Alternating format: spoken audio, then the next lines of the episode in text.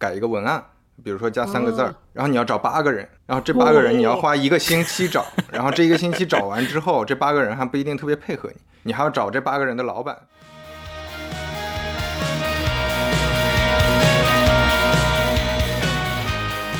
关键现在的讨厌是在于说，是别人强让你选择，你要放弃你的生活，你要来工作，做一些你自己不认可且你自己已经主动判断肯定是要瞎掉的事儿，还要花时间，还要让你放弃工作。我觉得这个是最大的痛苦来源。成长在于说不，也在于学会求助。他还没有那么强的议价能力的时候。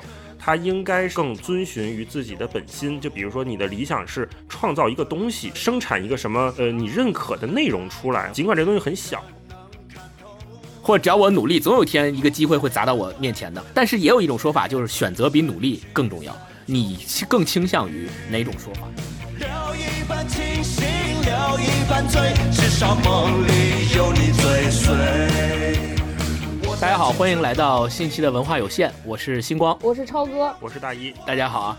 这一期我们特别荣幸的请来了三五环的飞哥来文化有限跟我们一起串台，好欢迎！哎，大家好，大家好！我们为了让大家能够快速的熟悉飞哥，准备了一下这个快问快答，来让飞哥回答一下。来，第一道题，你是谁？一句话介绍你自己啊！我是刘飞，是一个互联网产品经理，从业七八年了，呃，有一个自己的播客三五环。嗯，主要也是聊互联网和产品。好，你主业是做什么？副业是做什么？呃，主业刚才说了是产品经理，然后副业呢，自己写公众号做播客，呃，就这个副业吧。嗯嗯，那么你刚才说到了主业跟副业在你的生活中比例各占多少？呃，不一定，看人生发展阶段。你比如说现在副业的比例可能只有百分之二、百分之三了。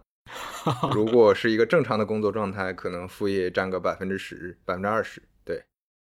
嗯，那么第四道题，你认为一个人最有魅力和最吸引你的点是什么？我觉得两个点，第一个点是他对世界本质的这种探究，就我我愿意发现所所有事物背后的本质。第二个点就是他对所有事情都足够乐观和有热情吧。对，嗯，你认为做一档播客？最重要的是什么？我觉得正好就是符合刚才这两个点，一个就是你你愿意探究跟人聊，你其实想发现什么东西；第二个就是你你要有足够的热情去做这个事儿。所以我插一句，刘飞老师本质上认同的就是做播客的人。对，这个 总结很好啊！你最近常听的三个播客有哪些？呃，我看一眼啊，最近听的有点低频。我看我最近七天听的播客三个是吧？对对对。宇宙尽头小酒馆，谐星聊天会，还有文化有限哦。谢谢谢谢，这个问题就是个钓鱼执法，我跟你讲。不说文化有限的，就录到这儿就结束了。对，以后每期来串台嘉宾先上这个问题，然后这嘉宾不用了啊，OK 了，可以走了。对，不说文化有限就录不了了，就说哎呀网坏了，再见。不是，那就说 Top 五的。对，然后往下一直，你说不到你就别往下说了。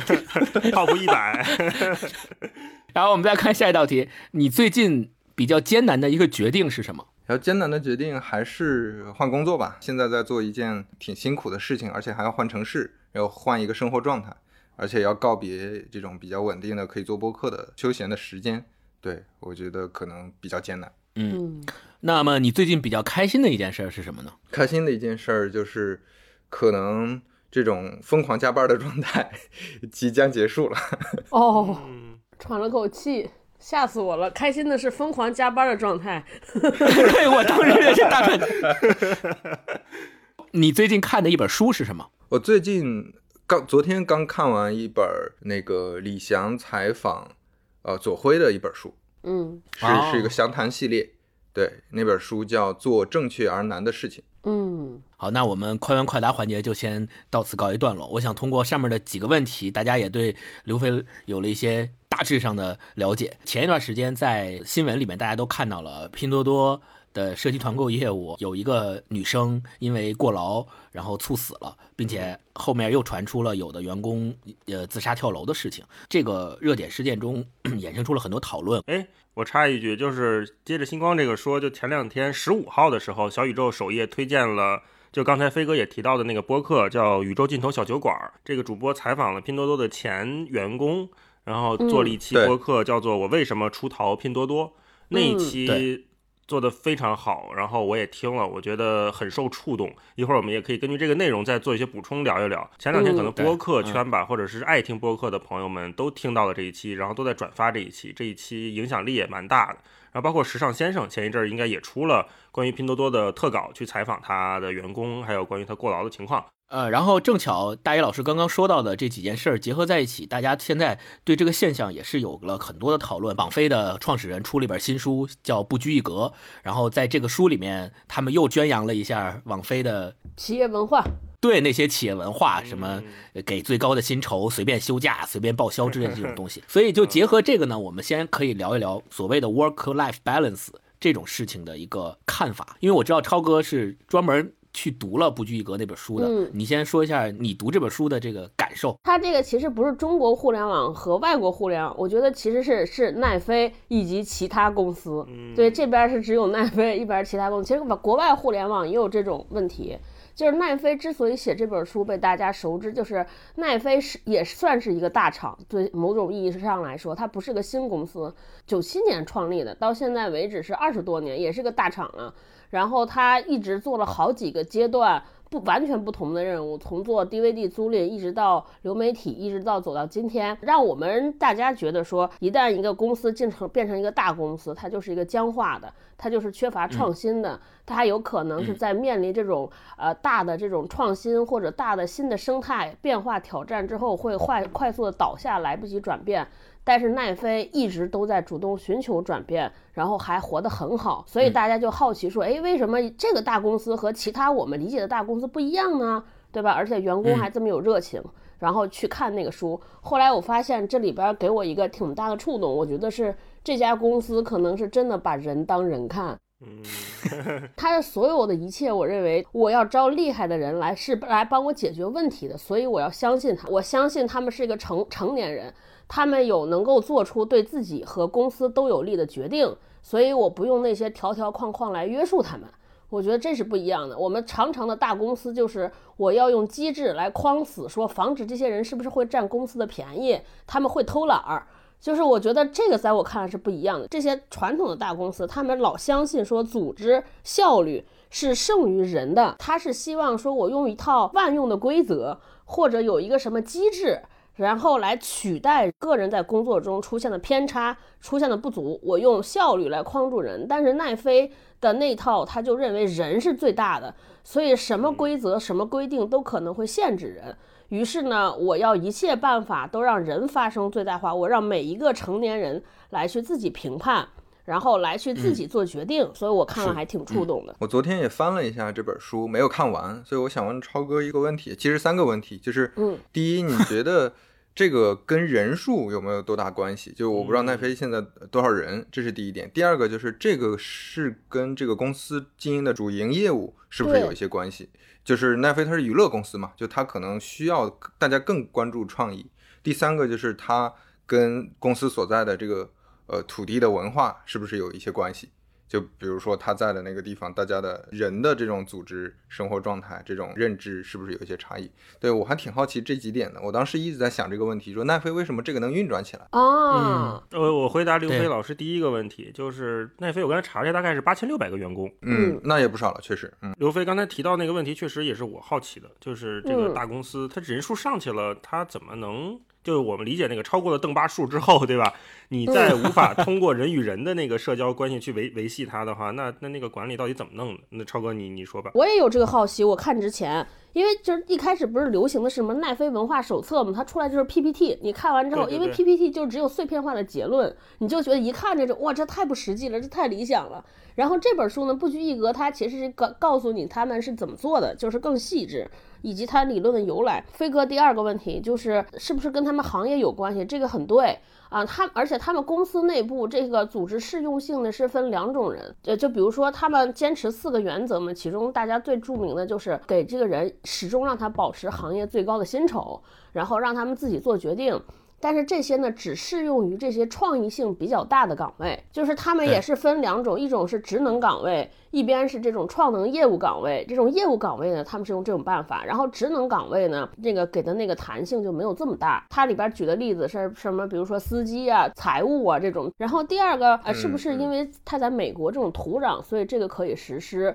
呃，这个我不能给明确的判断，因为它那里边比较了是说，即便是在美国，其他的大公司也会存在像我们这种在国内互联网的这种僵化的问题。它里边举了什么惠普啊，还有了奈飞自己的公司啊，因为它这里边的人其实都是在从其他的美国的大厂 挖过来的，嗯，然后这些挖过来的人也会在吐槽自己大厂里边出现的事儿。我发现，反正美国大厂。被吐槽那些事和我们自己中国大厂被吐槽的事非常相像，只是可能没有什么九九六这些这么极端，但几乎也一样。然后里边有一个鲜明的例子，我记得特别清楚，有一个人好像是从惠普还是哪儿被挖过来的。他之所以过来，就说他们之前好像要做一个项目调研，请一个专家小组，然后他专家小组也非常之愿意，想立即开展工作，他们也想立即，而且时间非常紧张。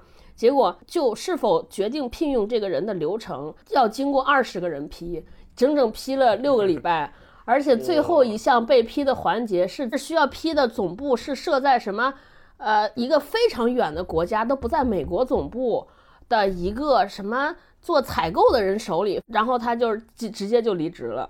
你看，这也是国外。你知道这个，你你像当年那个一些硅谷的公司入华来竞争的时候，就发现 效率问题，确实赚赚不起来。你看中国公司的效率特别高，所以你别你看 MSN Messenger 就很难打 QQ，然后后面的 Uber 就很难打滴滴，因为他们转起来太慢了，就需要流程审。不过我刚才想说的是，我我想起来另一个公司叫那个 Supercell，不知道你们听说过没有？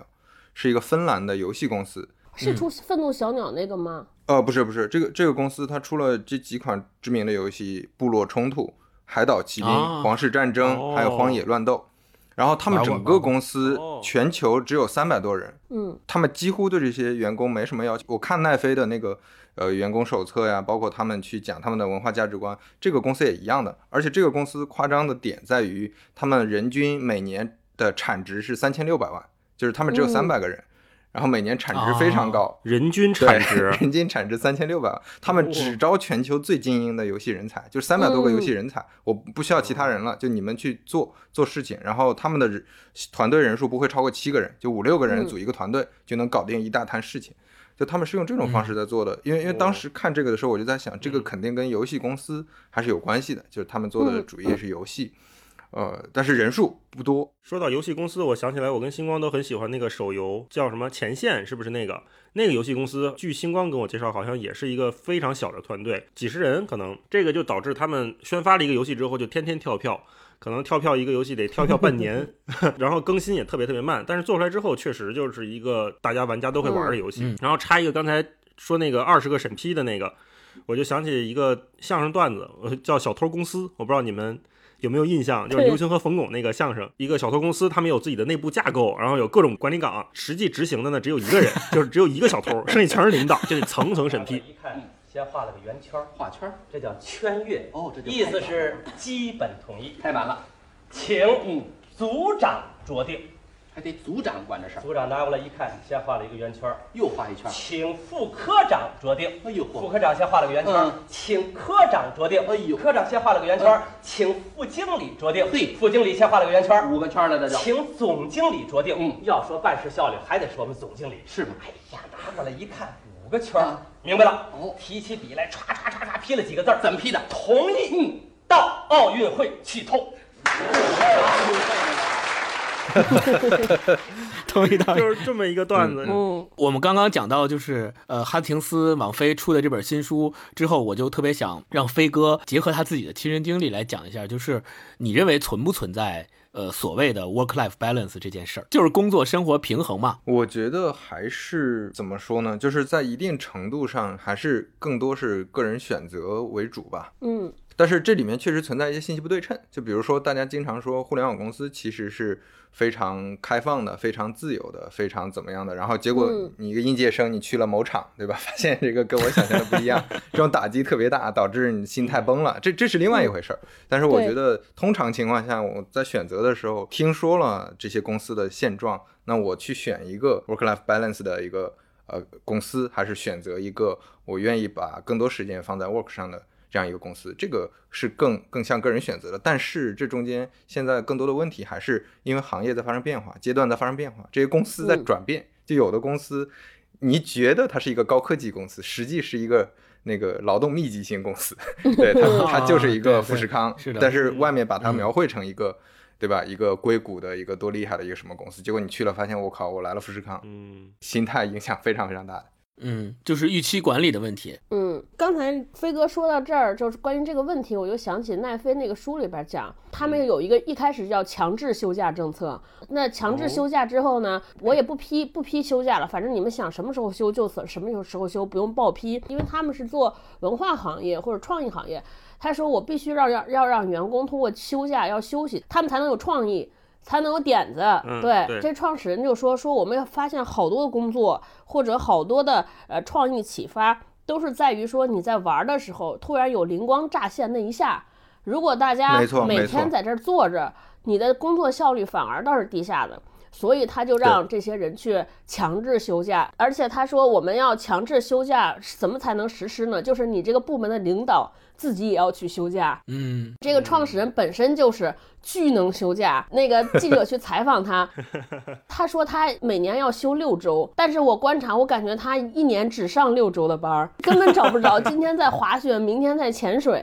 他就说：“对我也要以身作则，因为一个公司无论如何开放，你招各种各样的人，一定是员工会效仿老板，就是每个员工都希望得到老板的认可，所以你老板怎么样，这个公司也就怎么样。但是是不是必须需要工作和生活平衡？我觉得这个可能是一个另外需要探讨。人家这个行业必须是工作平衡，所以他要这么做啊。那我就想问飞哥，你觉得你现在工作跟生活平衡吗？我我现在不平衡啊，我我感觉我这个问题自己很尖锐。对我自己花在工作上时间一定是生活当中的绝大多数的时间，但是嗯好处在于我在的至少这个公司环境，虽然大家忙，但是你比如说，哎呀，我这一个小时我很烦，我脑袋有点晕，我出去喝杯咖啡好不好？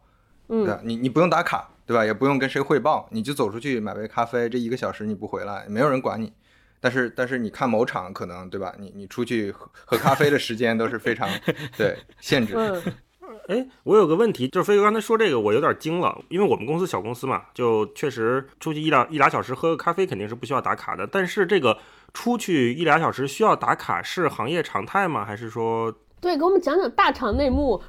大公司现在都这样吗？对，其实不是，其实不是。我刚才超哥说的时候，我就在想，呃，德鲁克的管理学理论和在在上一代的管理学理论中间的核心差别就是，现在的企业你要管理知识工作者，以前你是嗯管理那种体力机械劳动，对对对对的，那种工作的计算方式是按时间计算，就你必须在岗位上，呃，就八个小时就能产出比四个小时多两倍的工工作价值。对，但是知识工作者不一样，知识工作者要看结果。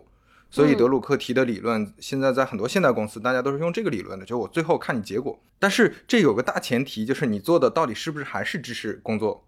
你会发现，刚才我们提到的 某厂，对吧？虽然看起来我是敲代码，嗯。我是写一些好像高科技的东西，但实际上这个东西你不用任何思考，而且尤其是现在互联网发展阶段已经到了，就是这个说的稍微稍微有点专业，就是大家会做各种 A/B test，嗯。就我要做很多方案，嗯嗯我去测试，因为现在大数据时代嘛，大家都要看效果。你比如说字节，他会做十个方案、二十个方案，哗一下铺到呃所有的市场里，让用户帮我们检验。那前提是什么？你得有人做，对吧？你就会安排特别多的程序员、特别多的产品经理铺在这上面，疯狂的做各种各样的方案，我去试。做这方案的过程中不需要任何思考，我告诉你了，就就长这样。然后逻辑就是这样的，你赶快给我实现，今晚就要。所以这样其实就变成了你不需要思考，那你就铺在上面做。哦它又转换成了一个，嗯我在让你在坐在这儿十二个小时，就是比八个小时产出要高。我不需要你那个框架写得多好，嗯那个效率写得多高，嗯我就要试嘛。嗯试成功之后出问题我再改。所以嗯现在这个现状已已经不太一样了。我感觉各个厂都会存在这样的问题，就我只看嗯结果来反推，让你更加自由的去做一些创意的工作。很多公司也发现我可能效率不高了，所以我就要对吧？就做做更多的我管理时间的这种方法，就大家都在变化。嗯，对我觉得跟行业阶段有关系的。是的，是的，那我听飞哥，你现在说你的工作跟生活其实不平衡，工作占据了绝大部分时间，那这种占据是更多的是你自己的自驱呢，还是公司的 push？更多还是自己的自驱吧。对我，我觉得大部分是自驱，但是这自驱里面，呃，确实有一部分也是焦虑吧。我觉得现在在这个行业的人，哪怕收入比较高的，大家都还是有一些焦虑，就是这个行业在变化。呃我觉得这个焦虑可能就是不太好的一面。就大家不太享受我做创意这个过程了，而是在想嗯做的这个、这个事情是不是后面五年后还还存在或者怎么样？就大家不太关注现在当下的这种享受，更多的是在想我这个岗位会不会消失。嗯嗯嗯，哎，那我想顺着飞哥提个问啊，就是焦虑感，我们可能每个人在工作里面都会面临，就是不同岗位或者是工作的人面临的焦虑那个来源不一样。我就想问问你，就刚听你描述，比如说，就是这东西五年之后还在不在？你是在焦虑你工作的成果的意义吗？还是说你焦虑，比如说我们都是八零后，然后三十多岁，快四十，那是不是在焦虑说我可能会被互联网淘汰？你那个就是比较根源的那个焦虑在哪里？我觉得更多还是后者，就是你你自己成长，哦就是没有成长，零加速度还是有一定的加速度，还是加速度比较快。嗯我自己身边还是有很多这种例子的，就是如果你没有什么成长，哪怕你在很好的公司，你有很好的背景，你过了十年之后，你再找工作，发现你找不到任何工作，嗯看不到你有任何成长。哦，所以其实你在人才市场里，你是跟别人比加速度的，你要确保自己的加速度是在一个中上的位置，你倒不一定是成长最快的那个，但是你要在中上的位置才能做下去。我觉得是来源于这个焦虑。嗯那这个焦虑其实还是挺艰难的，挺让人比较痛苦的。嗯嗯嗯，这个焦虑如果放大了看的话，那它就变成了一个势必有一些人会被淘汰的状态。每个人都想是一个中上的加速度的话，那那个中下的加速度总得有人去填它呀，对吧？是那就很所难搞了。以其实是稍微有点大家都在往上赶，但是我觉得最本质的原因还是机会在变少，所以会导致，比如说如果是说十年前、二十年前机会在变多的时候，那大家其实不怎么焦虑。我在中下的那个位置，我也可以有很好的机会。说到这个，就就话题又变焦虑了。内卷不卷，赶紧喝口水。哎，对，那我想问三位的一个问题：你们在选择工作的时候，会不会考虑工作强度在这份工作里所占的比重？呃，考如果考虑的话，有多大？超哥先说，哦，我呀，我觉得我其实反倒不具有代表性，因为我没去过大厂，我所有的选择都是要选那些尽量自主性大的。嗯，去那些尽量自己能够控制，包括现在创业也是。我昨天还面了一个创业者，他接受完我的面试之后，他周一要去那个也是一个大厂面试。他问我你为什么选择创业？我说因为到了我这个年龄，似乎职业路径只有两条，要么我去大厂，要么我自己出来。但是去大厂之后，我知道我的钱会挣得非常非常多，而且我觉得以我的智商，想在里边混啊摸鱼应该还可以。所以可能不会像现在这么难，但是我出来，我我主要是要自由，所以我就相当于牺牲了时间和是牺牲了稳定性，我获得自由。我其实觉得是这个问题，比如说我是工作强度大不大？我记得咱们上次在那个美国工厂里边讨论过，强度大不大，主要是在于你要选择权。如果我自己选择我要工作不要生活，我觉得大多数人是 OK 的，这个是没有什么痛苦。关键现在的讨厌是在于说你是别人强让你选择，你要放弃你的生活，你要来工作，甚至是是做一些你自己不认可且你自己已经主动判断肯定是要瞎掉的事儿，还要花时间，还要让你放弃工作，我觉得这个是最大的痛苦来源。所以让我来选择，嗯我就直接选择了创业。就创业，我现在肯定是工作强度非常非常大，对吧？但是我觉得这个是我开心的，因为我选择的嘛。啊，我自己选的，我当然能承受，这是个成年人。你自己选的但是我我不去大厂，就是因为我就知道去那儿势必有各种身不由己，我就特别揪扯，我就不干这个。嗯，你们仨呢？飞哥，对我特别特别认同超哥说的这一点。你比如说，我最近的两份经历都是在大厂，但是这个大厂经历和大厂经历差异非常大。嗯一个大厂特别官僚，然后你做不了什么事儿，嗯你划水的时间可以非常长，你可以每天只拿到六个小时来工作。其实大家一看，哇，好羡慕啊！又有啊大厂的光环，然后又有各种公司的福利，然后你又有一些呃比较虚荣的社会地位等等的，工资也高，反正还可以摸鱼。对，还可以摸鱼，就 非常好。但是你自己知道，你这几个小时你很难受，因为你对你自己做的事情没有任何的呃自控，没有任何的那个可呃可控性，就是完全不自由，就没有什么选择。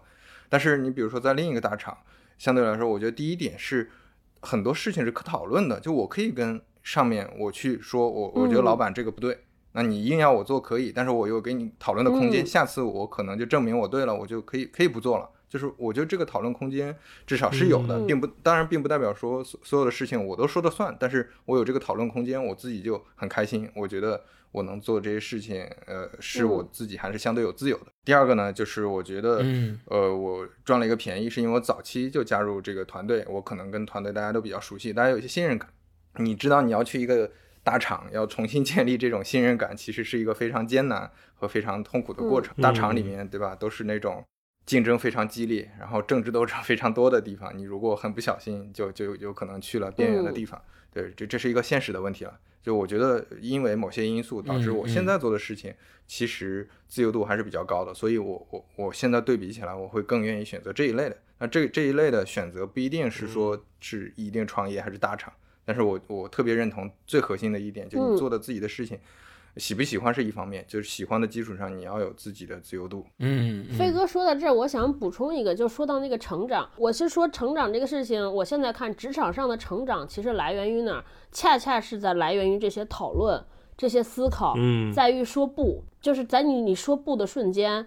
只有你在思考这个业务、讨论这些事情的时候，这些东西收获才能促成一个人往前走。你自己能够明白，做这个行业做了三年之后，我对于一个产品的理解，对于一个工作的理解，甚至是说我对于生意这件事儿，对于这个行业的理解会有上一个台阶。然后，如果我们只是做那些上边让你铺下来推的你的这些事情的时候，你的成长就很难。大概你的成长就是以前 我怎么样说服老板，怎么样连同效率。其实我不是说他没有，但是我觉得是少。呃，就是奈飞这本书之后给我大特别大的启发。我觉得他们这个正循环，因为他让员工做决策，这些决策大到说一个业务的决策，小到说我的花出去钱要不要去报销。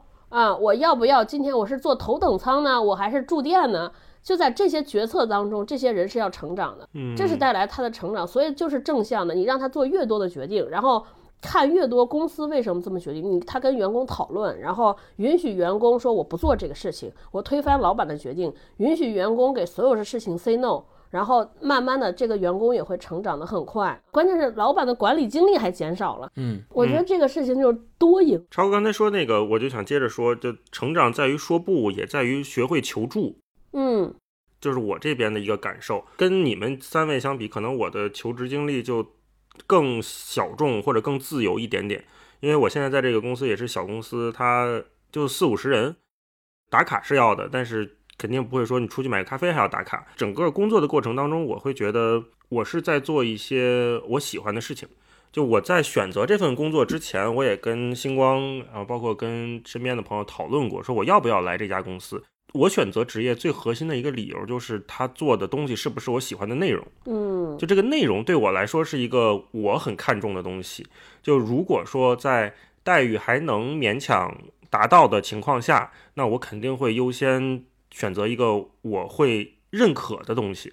包括我跟星光最近也在聊，就是他对内容的认可和我对内容的认可的那个值，有时候我们俩会互相打分儿。就比如说你给这期节目打多少分儿，我给这期节目打多少分儿。内容行业的朋友，或者是有一点点理想主义的朋友，他在选择职业之前，不一定是说看多少钱，或者说他还没有那么强的议价能力的时候，他应该是不是更遵循于自己的本心？就比如说你的理想是去创造一个东西，生产一个什么呃你认可的内容出来，或者是尽管这东西很小，或者是加入一个。就是价值观上面你认同的东西，但是我理解现在很多巨头大厂他们的价值观是模糊的，反倒是他们口号喊得越响亮，嗯他们的价值观越模糊，他们的形象越让人摸不透。它更像一个传统理解我们父辈那种国企、那种事业单位、那种机关啊，你可能里面要有什么这个教头、那个教头，这个水果、那个水果，然后这个。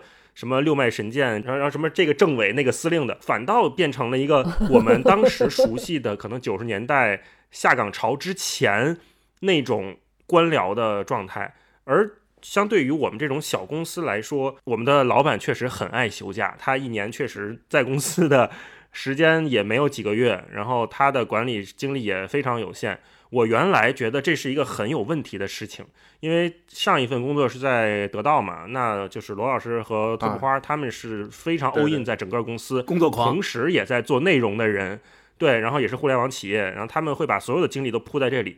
然后我来到看理想之后，我会觉得哦，怎么还可以有这样的老板和 CEO？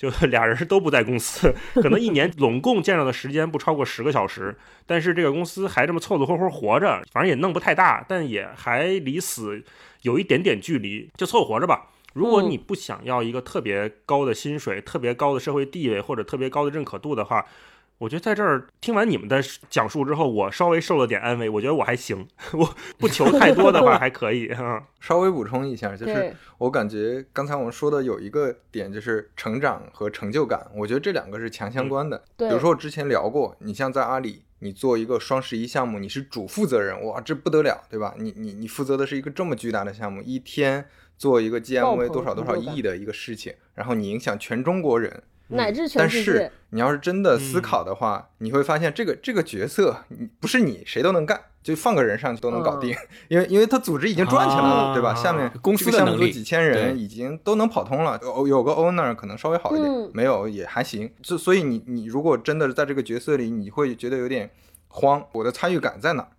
对吧？但是你如果呃，哪怕在一个小公司或者做一个很小的东西，比如说我们自己做一个播客，但这个播客就是你的内容，你不做这个博客，这个博客就不存在。嗯，就你的参与感就会非常强，你的成就感和你的成长，因为这个才出现的。飞哥说这个启发我，怪不得，因为我前两天我面试了一个阿里出来的人，就他的那个简历里边就写他做了好多这种双十一、双十二活动的企划，反正他所在的部门，我就完全本能好奇，我说，哎，你做这个事情，你们当时是怎么想的？因为我说这么复杂，消费者看不懂啊，对吧？我的券儿根本不会领啊。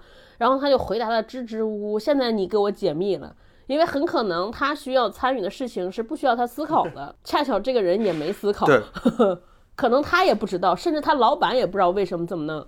对对，或者说他的参与只是其中一块儿，有可能这整个大的哦规则是十个部门拼起来的，对吧？也也有可能是最上面的大老板想的。就就嗯总之你在其中参与的其实没有想象中那么多的，你自己想明白这件事儿，嗯你就很快知道大厂的岗位是怎么回事儿了。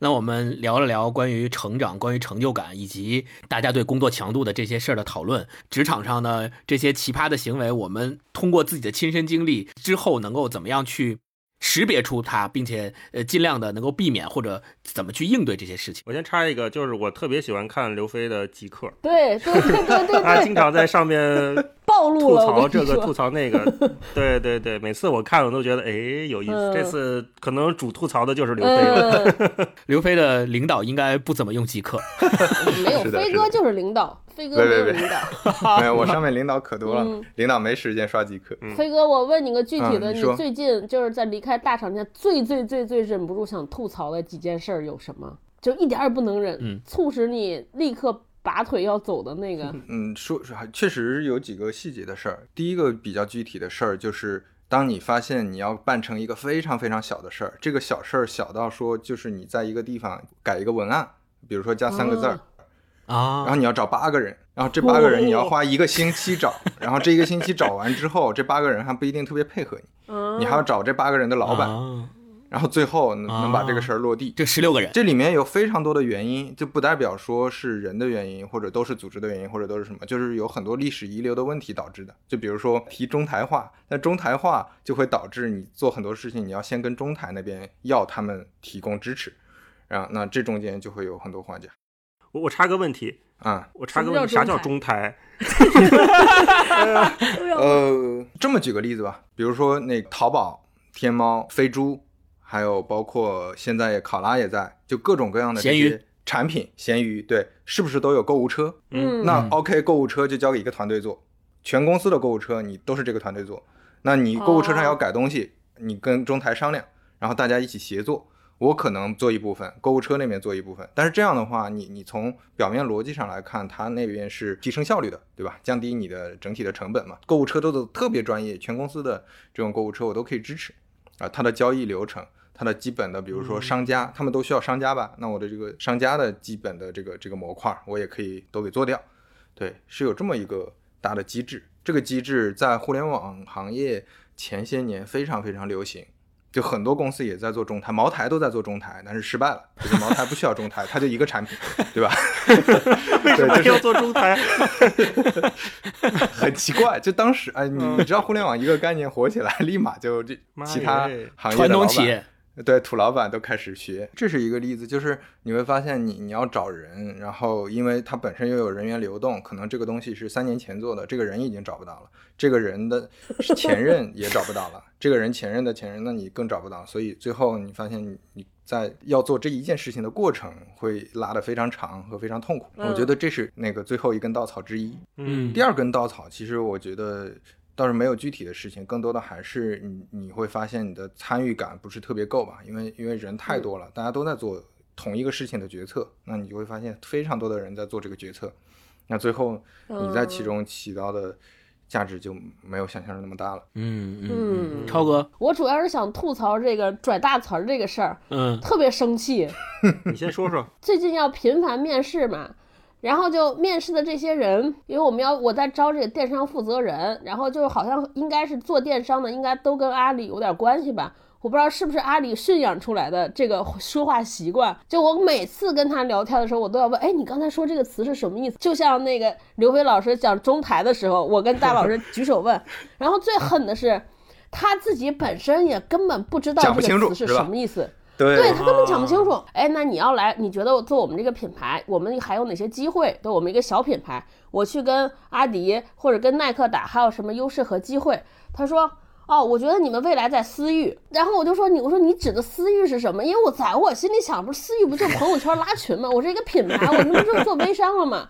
我说那你觉得私域这个事儿怎么做呢？嗯然后他说：“哎呀，私域嘛，就是市场上通用的有几种打法，就是你从公域获取完流量，然后通过一一系列 SOP 的这个流程，然后把它导到你的这个私域里边来。”我说：“那到底私域是个啥？我们比如说你是个社群，还是个社区，还是个啥？”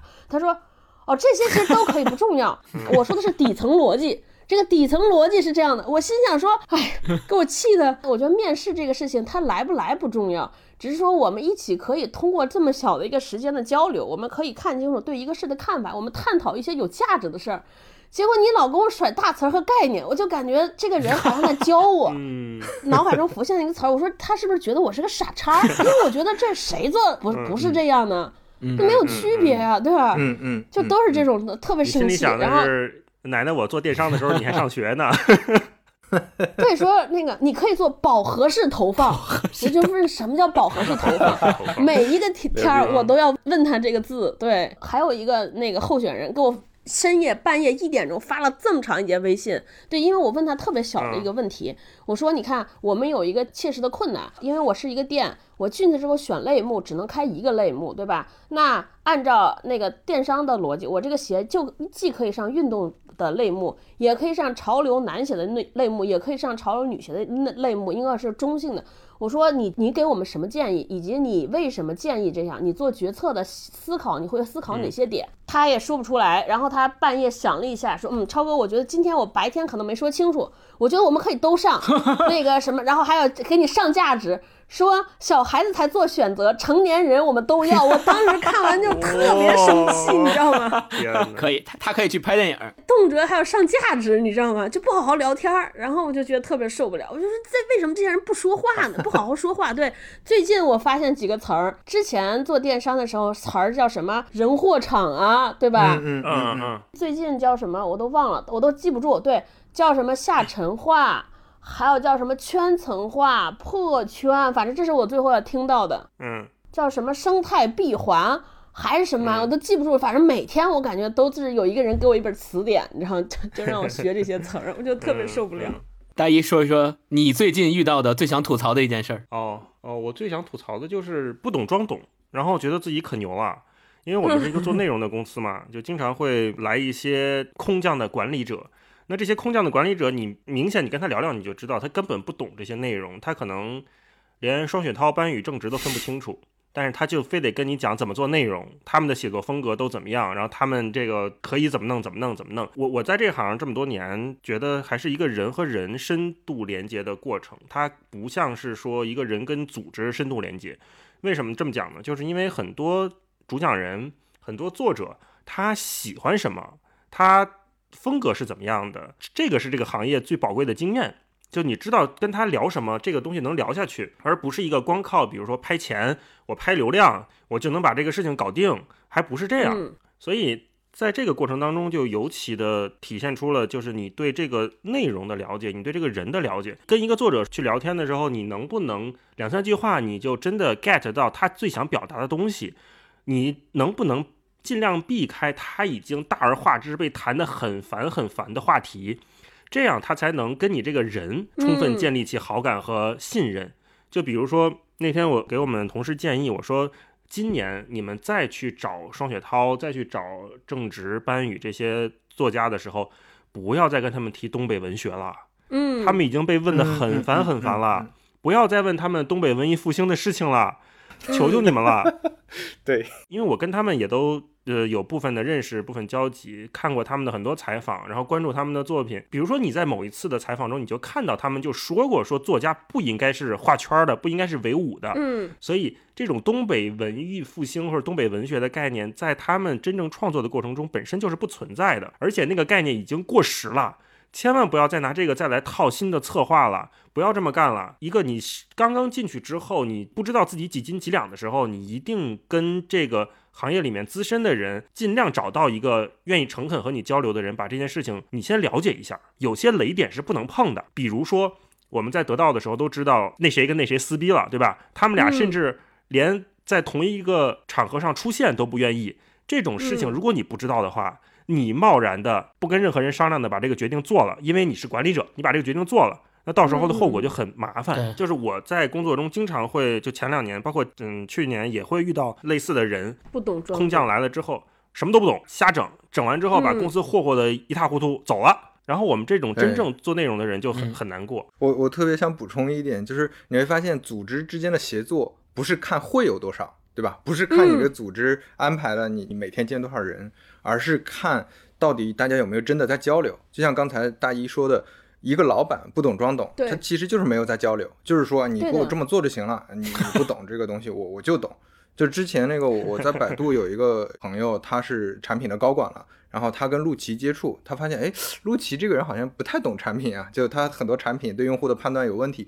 但是后来发现陆琪牛逼的地方在于，他知道自己没有那么懂，不懂，他就把这些专业的东西交给专业的人做，并且每天跟人请教。然后你会发现，过半年之后很懂了，知道该怎么做我的用户，怎么做我的产品了，这个非常牛逼。还有一个就是，你面对老板，你愿不愿意表达你自己？就这个当然嗯跟个人也有关系，嗯跟组织的氛围也有关系。你会发现在某些大厂，最后就是这个是老板，老板说的，你必须给我做，大家也不知道为啥做，那就做了。上传下达可能好几个层级，最后做到最后，你都不一定是老板想要的那个东西了。嗯但是很多人就拿这个是尚方宝剑，你知道很夸张的，在某场就可能一个人拿着一个 PPT 去总裁那儿汇报，总裁看了看 PPT，这个好像还行，我靠，他立马就把这个记下来，然后就拿着尚方宝剑到处说，这个是总裁说要做的啊，这个总裁说要，那个总裁说要做的啊，就用这个东西给你抢资源，嗯。你可以用一次两次，但你用的多了，别人就对你没有信任关系了，就觉得你你拿老板来压，你又讲不清楚逻辑，依然没有信任度，所以你会发现大厂嗯。每天在开会，人来人往，特别忙碌，但其实人和人之间的交流不一定那么多。嗯。我想吐槽的一点就是，大厂里面经常会出现的一个问题，这种事情尤其出现在新的团队换了一批人，或者是新的领导他调到了一个新的团队之后，所谓新官上任三把火嘛，他急于去证明他自己对这件事情是有判断、是有规划的，于是他要老树开新芽，他要把一个已经非常成熟，或者哪怕有很多问题的业务，在他来之后，马上有一个非常大的改观，或者有一个非常大的创新，以此来证明他是有能力的。这件事儿就会让整个团队非常的痛苦。当你刚接触一个新东西的时候，你需要去了解，你需要去请教。但是对于他而言，他就是这个业务的大 leader，觉得我还要去请教你们这些。显得我我不是一个很懂的人，所以他就以自己的判断去判断这个业务到底该怎么做我。预判了你的预判，快速的想要拿出很多可以放在 PPT 上去讲的东西给他的上级汇报，于是他就会采用很多特别急的手段，比如说上很多 A/B test，这些项目都是小小流量去测试，上了这些项目之后，小流量测试。发现效果正向，半年之内他就做了十几个、几十个这种的小流量测试的项目，然后让大家一看觉得哇，确实做了很多事情，而且都是正向的，好厉害，确实有创新。但是之后他会发现，当他把这些 A/B test 的小流量测试推全了之后，他的那些在测试里面正向的结果不一定正向了。但他不管了，他不在乎了，因为他已经拿到了他想要的那个东西，呈现在他的 PPT 上了。于是，整个的业务的模型，你会发现，最终领导给他的期望是在这个里面不断提升的。因为你上报了很多你的这个所谓效果正向的实验，那证明你有很多想法，并且你验证了你的想法。OK，那我这个季度的。OKR 是不是给你加百分之三十？但你最终会发现，这百分之三十它完成的很困难。为什么？就是因为他只关注那些小流量测试的效果，但最终推全之后，其实达不到。这个是我特别想吐槽的一点。嗯，哎，看奈飞的那本书的时候，包括今天吐槽的时候，我就会发现我有一个疑问，我就经常无论是看这些所谓大老板的决策也好，推出他们组织规则也好，我就看不明白，说这些人到底是自信呢，还是自卑呢？到底是相信人呢，还是不相信人呢？就是你他制定的规则，你总觉得背后说这个人是不是童年有过什么阴影，是不是受过什么人的欺骗，和是不是受过什么创伤，所以要弄出来这么一大套机制。你看奈飞的那个人，如果飞哥一开始说是不是文化土壤有什么不同，我在想是不是创始人的经历不一样，因为奈飞那个人创业的时候，他是之前已经做过了一个。创业务没有大成功，但基本上也做了个很大的公司卖掉，而且那个公司上市了，所以他有钱，然后做这个公司。所以呢，他是不是因为他已经不太需要获得别人的认可，他已经过了这个控制别人的瘾？就现在，我觉得中国好多这个领导者看起来就是土皇帝，就是弄出来一大堆人，让让弄出了一大堆规则来防止大家不要欺骗我，大家不要占我的便宜，就是各种人要说我对，显得我对，显得我牛逼。显得我高瞻远瞩，就是我总感觉他们这套规则是这样的。那个奈飞那个书里边有一个例子，我就一下想那个例子在中国和美国的差别。他就他们不是说报销不看嘛，嗯，我也不限制你报销，你只要写了之后你就扔给我。然后你的主管可以选择是每个月，比如说我每个月来查一下星光的报销，或者说我每一年抽检星光和大一的报销，看看这个部门是不是 work，是不是做得很好。但是大多数人都选择一年，但是他们也会发现这里边确实会有所谓的人，就是夹带私货呀、贪腐啊也有。我觉得这要是中国的领导看完这个说，我靠，这两个人不行了，这我们这个制度不行，得改，得弄。但是奈飞的人就觉得说，哎呀，这个是两个人嘛，对吧？这到时候出事儿，不再有第三个人，我们把这两个人的事情解决了，第三个人再解决第三个。但是这个整体大盘子挺好，我们就不要管了嘛。这就在我看来是不同的区别。我们那个好像就生怕出错误，生怕别人占便宜，嗯就是他的潜台词就感觉这些人都是庸众，这些人都不懂，这些人就是想偷懒，就是想来那个摸鱼，就是想来干嘛混。但是我觉得我们普通职场人不是这样的吧？谁在事业上还没点追求？为什么要花钱花时间花到人生四十年的时间来这儿跟你占便宜？所以我就搞不明白这些大老板做这个事情的底层想法是什么。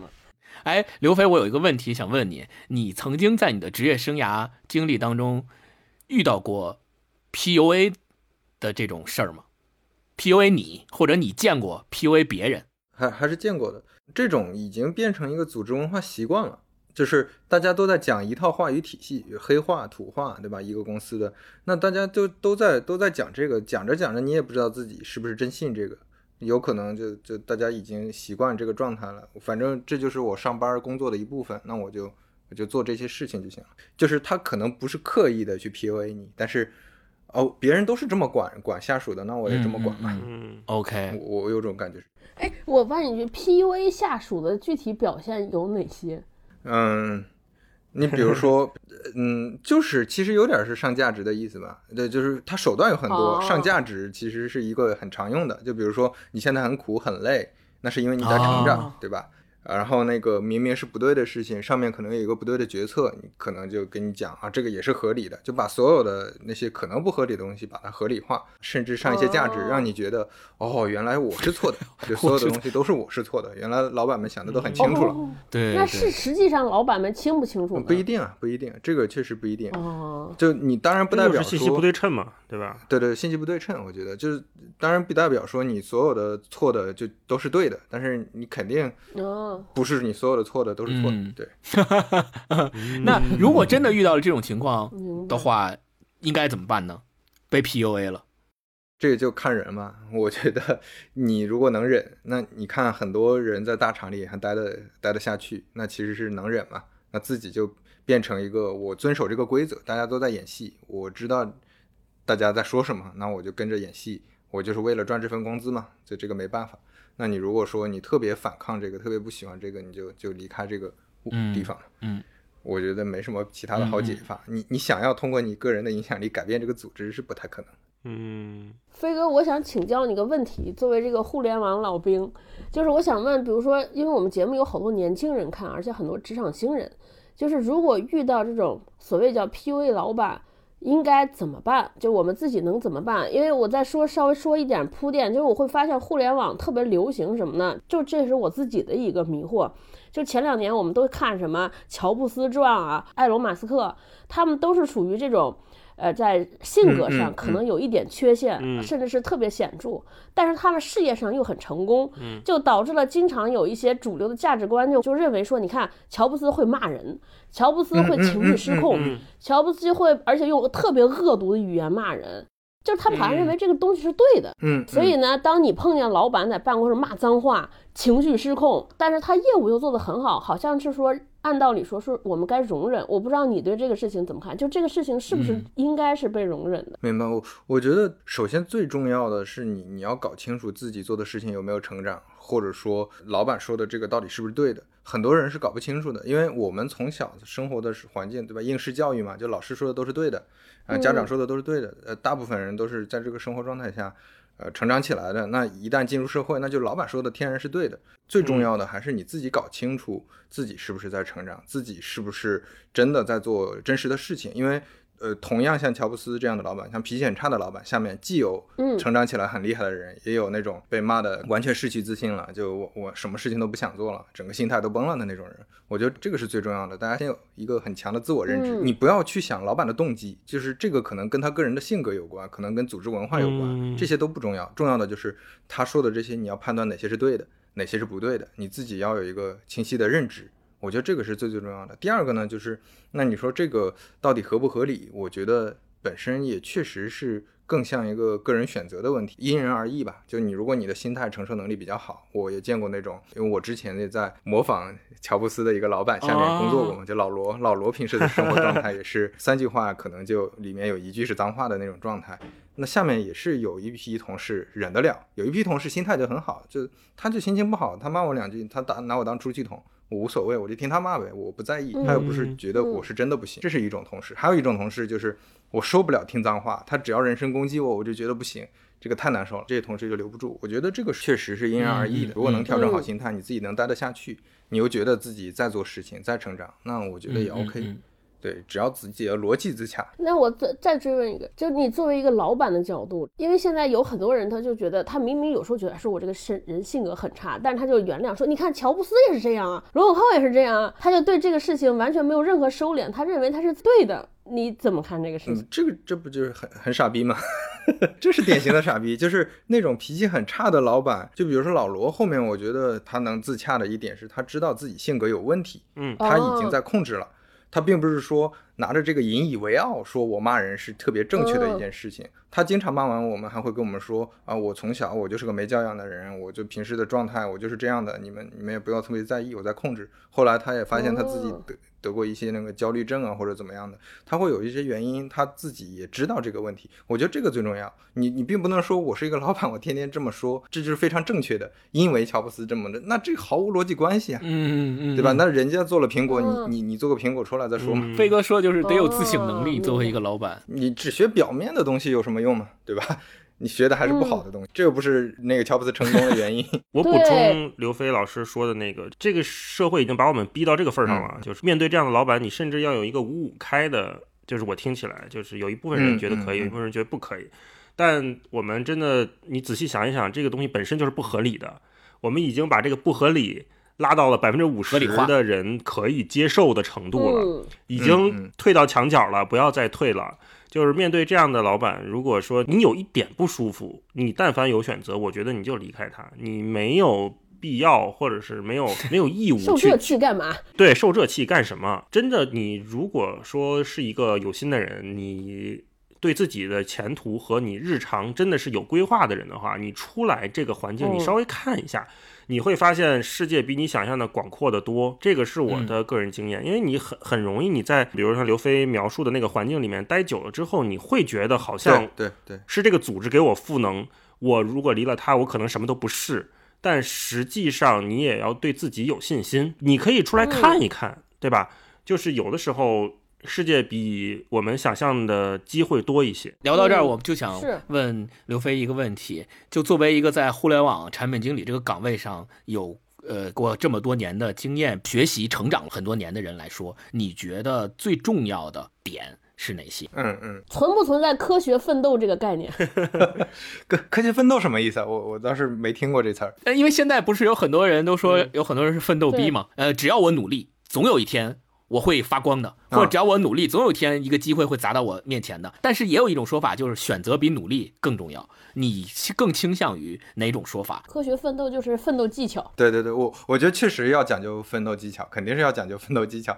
就是有三个核心因素，呃，运气是一方面，但是运气说的可能会过于那个玄学，其实就是你的选择嘛。第二个是努力，还有第三个其实还是关注个人的自己的成长，就你到底做没做事情，你到底自己心里有没有点数，对吧？你这两年之后你有啥变化，还是说你这两年就是在做一些机械工作？嗯，没学到任何东西，你得自己有这个认知，嗯这三个因素得叠加在一块儿才可以。努力其实是个底线，嗯努力是个必要条件，它是个底线，但是你光靠努力肯定是不行的。就我我之前印象太深了，嗯一四年的时候。遍地创业公司，每一个老板，每一个创业团队的人都在讲我在努力拼命通宵，通宵在干啥不知道，就最后都都黄了。就是大家只是在表现努力，这就其实就像刚才说的，老板说啊，你看乔布斯骂人，我也骂人，你学个皮有什么用？你自己都没在做事，嗯你只是天天通宵，哎，我电费交了很多，哇，突然我就感觉很踏实，这这嗯这这就这个毫无逻辑嘛嗯。所以你还是要有有选择，就像刚才说的，其实选择上还是要多收集信息。我觉得这个世界上很多选择你做的不对，你回头后悔，呃，就是因为你信息的不对称嘛。那有些信息你可以收集到，就比如对方公司到底是什么样的，比如现在出问题的某厂，嗯。其实一九年已经啊。事情在发生变化了，对吧？但是二零年你还选择去这个厂，你还把它当成一个硅谷一样的一个高科技嗯。创新的公司，其实你在选择上是没有收集到足够多的信息，然后收集足够多的信息，再加上你有比较好的判断，其实你能做出相对比较好的选择，这个一定是一个必要条件，它不一定是个充分条件，但一定是个必要条件。再加上你再能做一些可能有价值的事情，这三个因素我觉得叠加在一块儿，可能成长的才会比较快，奋斗才会有价值。嗯，说了这么多，下面进入一个我们特别策划的环节啊，就是互联网黑化灯谜比赛。这个我们还是非常期待的。比赛规则是这样的，我简单说一下啊，我跟刘飞一组。呃，超哥跟大一一组，为什么这么分呢？是因为现在我跟刘飞在大厂，超哥跟大一呢，一个创业，一个在小创业公司。虐我们，哎，所以是不是不公平啊？感觉 就他们没啥黑话。不是，我们可以，我觉得不是 PK，应该叫我们把我们听来的但是不理解的黑话向你们俩请教，我觉得这个比较合理，对不对？当初想用 PK 这个形式，其实就是想有一定的对抗性，这样的话也给大家一个新鲜感。嗯嗯啊，我先说一下规则，还是就是两个队分开，好的然后一个队准备二十个黑话，然后互相问，正确与否的判断是由出题人来判断的。这个比赛重点的不是结果，而是这个形式。通过我们这个黑话猜灯谜，知道我们互联网圈子里边内部流行的这些东西。好，游戏开始之前，我先分享一个小段子。嗯前两天我说做做功课吧，上网上搜互联网黑话，然后我在百度搜，导向了知乎，打开一看就是刘飞老师贡献的话题。对我我也搜了半天，搜了十篇，有八篇是自己写的，这都是贴来贴去的，就很原来根儿上在你这儿呢的那个又不行，对，原来根儿在你这儿呢。对，关键是一个写黑话的人，还有这么多黑话不懂。怪不得互联网公司没有发展呢，就说中国的互联网公司现在创造性越来越少，因为全是发发展概念去了。嗯嗯。好，那我们开始啊，我们可能不会把我们准备的所有的都问了。哦，那行，你先来吧，我跟超哥试着回答。嗯，好了，好，第一个啊，勾兑，勾兑，勾兑呀，勾兑，对这个这个词儿原意是那个白酒嗯。勾兑酒精那个勾兑，我也只能想嗯嗯嗯。到酒的勾兑了，我想的都是液体。勾兑。嗯，是开会吗？我觉得应该是勾兑，在我看来，它必须有一个前提条件，就这两个队的背景或者不是来自同一个公司，可能是哦比如说 A 公司的产品，你这个 B 公司的产品，我们俩要干一件为之前没干过的事儿，所以就是得基因不同的人可能在一起，那那个应该在杂杂交。还有杂交。杂交，就 OK，回答完了是吧？对，对对，按按超哥的为准，我答不出来。我觉得回答的还是不完整。超哥回答的那个是一一种情况，其实勾兑非常简单，就是嗯讨论，所有的讨论都可以叫勾兑，哦，只不过听起来好听，就是听起来好听。是的，那为什么不叫讨论呢？呃，不好听啊！我我们等会儿跟老板哦讨论一下，就听着没有气势。我们等会儿跟老板勾兑一下，哎，听着就，对对对，行，好，哎哎，我们轮流来吧。星光星光，你也问一个。好，轮流来啊。呃，我提的问题是“蕊一下” 是什么意思哦，我这个我知道，啊？你说，蕊一下就是过一下。再来一遍呗，再弄一次。呃，超哥那个答对了哦。蕊一下的意思是本意应该是哦 review 的意思，英文哦 review，然后呢，它简简化就不叫 review 一下，叫蕊一下。是是是，比如说有一个方案，哦怎么用呢场景是有一个方案，然后大家已经讨论过一遍了。讨论完了之后，第二天领导告诉你说：“哎，昨天咱们讨论的那个方案，你们几个人再蕊一下，凑在一起再看一遍，再核对一遍的意思，就是再 review 一下的意思。哦，就是再检查一遍呗。对，就是再蕊一下，就是这个场景。哦再捋对，一次是这个意思。哎，不行，嗯，我这个啊明白了对，可以跟勾兑一样用法。只是再次勾兑的意思哦，again 的意思我。们一会儿跟老板勾兑一下这个方案，顺便再蕊一下。对你开会可能有十种方法，十种方法去讲你的日程表，一天十开十个会，但是每个会不一样，这个会叫拉齐，那个会叫对焦，这个会叫勾兑，那个会叫 蕊一下。你会看到，嗯，说白了都是讨论会。都是同一个意思。好吧，哎，太可怕了，这么看，这个工作还是很有乐趣的嘛，是吧？啊，每个会都不一样。那个你们来一个，超哥跟大一队。超哥出题吧。我问一个词儿，沉淀，就是它的具体场景，就是我们把这个需求先沉淀一下。啥意思？我都不懂。这个有点难对对沉淀的用法很多 我见过太多用法了。沉哦，淀，你先说一大部分时候用法还是说落实一下吧，就实施一下或者落实一下。哦，哦，我还以为是放在这儿不用了呢。哦嗯，不不不不不是，我给你念一个例句啊，这也是别人跟我说的，因为我从来不这么说话。说我们把这个东西放在我们的那个库里边沉淀一下。那是弄还是不弄啊？明白。仅针对超哥的这个用法，这个场景下的沉淀，应该是这件事儿已经做差不多了。然后我把它作为一个案例放在我们的库里面保留一下，以待下次有类似的东西，嗯我们还可以拿出来照着用。这个是是沉淀的，嗯在这个场景下的应用。然后飞哥刚刚说的沉淀是执行的意思，就是我们沉淀一下，就是我们准备要做了。还得再问。那老板，你这是弄还是不弄啊？不愧是大厂出来的，我去不了大厂了，去不了大厂。但是你看，你又不敢问，所以到最后又会，对呀、对你问了，这老板这都不懂吗？就沉淀。就沉淀，沉淀我是嗯怎么词儿呢？是我有一朋友刚去大厂，他就天天给我们发这个段子。他说他得到厂说 Zoe，你这个你放到公用物料做一下沉淀，其实就是他后来理解这个是，就是把我们这东西放到那个飞书的共享文件夹里边传上去，叫沉淀。啊是这样的，是是这样的，嗯，把它变成一个什么可以再复用的东西，其实是存储，但是存储听起来比 low 较存一下，其实就是存一下啊。哦，就是还有一个场景，就是说不弄了，其实大老师说说我们说你这个想法，我们再沉淀一下，就说再想想，其实本质上就不做了，又不好意思当面拒绝你，哦就说我们再沉淀沉淀啊。啊，我们再想想，嗯嗯，嗯嗯嗯，这到底做还不做，不行，问。这个不能告诉你 做还是不做，就是在沉淀沉淀。嗯，我的这个互联网词汇，我跟你们讲，都停留在可能是四五年前的互联网词汇啊，你们忍一忍。那我就想问，什么叫互联网思维？嗯 这个应该你最懂啊，飞哥来解答了。你这这对啊，这罗老师的这个应该你最。你们你们对回答一下。我这真难，这两个人太难了。互联网真有人问过这个问题，是我一个朋友，一个海归，他去阿里面试，面试 P 十嚯，做一个支付宝的出海推广业务。最后对方给他的评价说，我觉得你不太适合，因为你没有互联网思维。他就给我打电话，特别生气，说你是互联，你告诉我什么他妈的叫互联网思维？嗯，嗯、来，对方对方请回答。我回答的话肯定是不得分的，但是我只能说一下我的理解。就我理解的互联网思维，应该是把传统行业里面的一些，比如我要卖产品，或者是做产品，或者是做品牌，不管是干什么，我都要思考我怎么样能够快速的。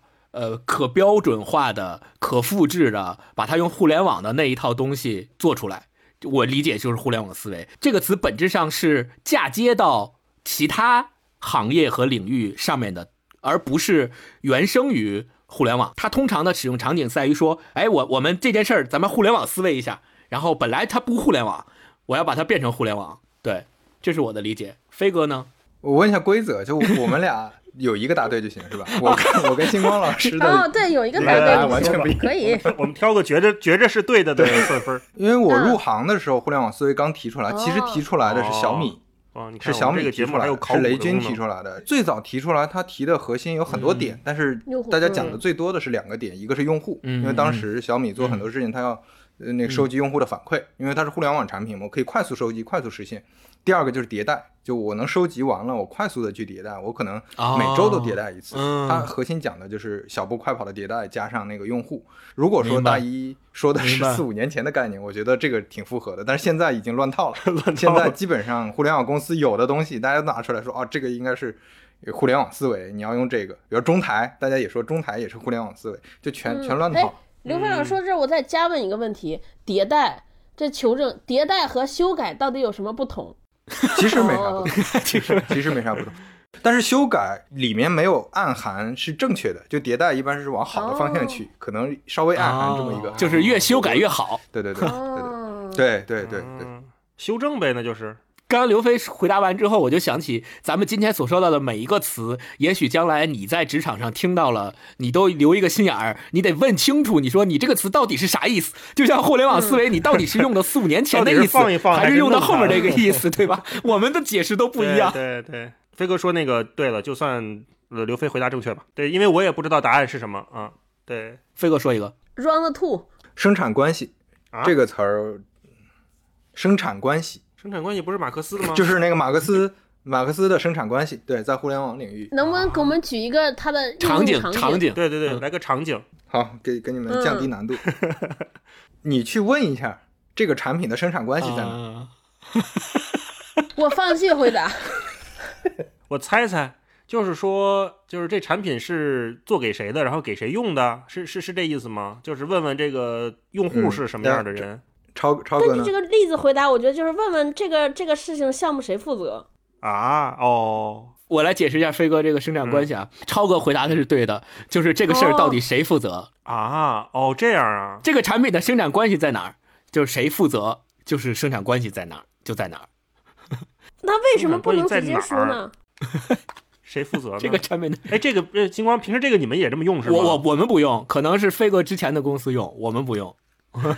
嗯，哦，超哥回答对了，嗯，超哥回答对了，这个词儿我刚去的时候有一点懵，因为因为生产关系，其实我当时理解的是好像挺复杂的，就是一个生产资料什么对，其实你可以把马克思那个理论用到用到一个，因为产品复杂，部门也很多，大家会有各种生产关系嘛。后来发现其实也没那么复杂，就是谁负责这个产品，谁谁说嗯说话算数。你找到对的人，你找不到对的人，你找 其他部门的人，他跟你承诺了，我给你做，结果发现不是他做，那你就白找了 嘛。嗯所以你要搞清楚谁管什么事儿。哦不是一个简单的部门划分啊，这里面有权责的问题，就是同一个东西可能好多人哦管，但是谁说的最、嗯最哦最算数，明白对吧？哦就是摸一下，就做这个产品那个 team 里边的这个谁说了算啊？谁来有谁有关键话语权啊？第一步都不好摸，就这个事儿到底谁做？你可能发现有有有十个人，十个团队在做。哎呀，我 太可怕了，大厂太可怕了。超哥，超哥来一个我来一个哦，这个是我、嗯我自己也给不出正确答案，我真不知道，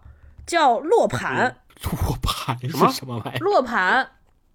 对他经常会和就什么落玉盘，大猪小猪对对，落大小 玉盘落落玉盘，就什么上半场、下半场落盘。哦我我看了一个帖子，有好多词，然后有两个嗯词我是不懂的，一个是落盘，一个叫组合拳，就这是老放在一块儿说的。啊嗯啊，明白了。你们有见过这个词吗？你们生活中常这么说吗？你们工作中？落盘，落盘的理解是不是说一个时阶段已经结束了，我们我们就相当于落子，然后就在这儿就结束了，可以收了，这个意思。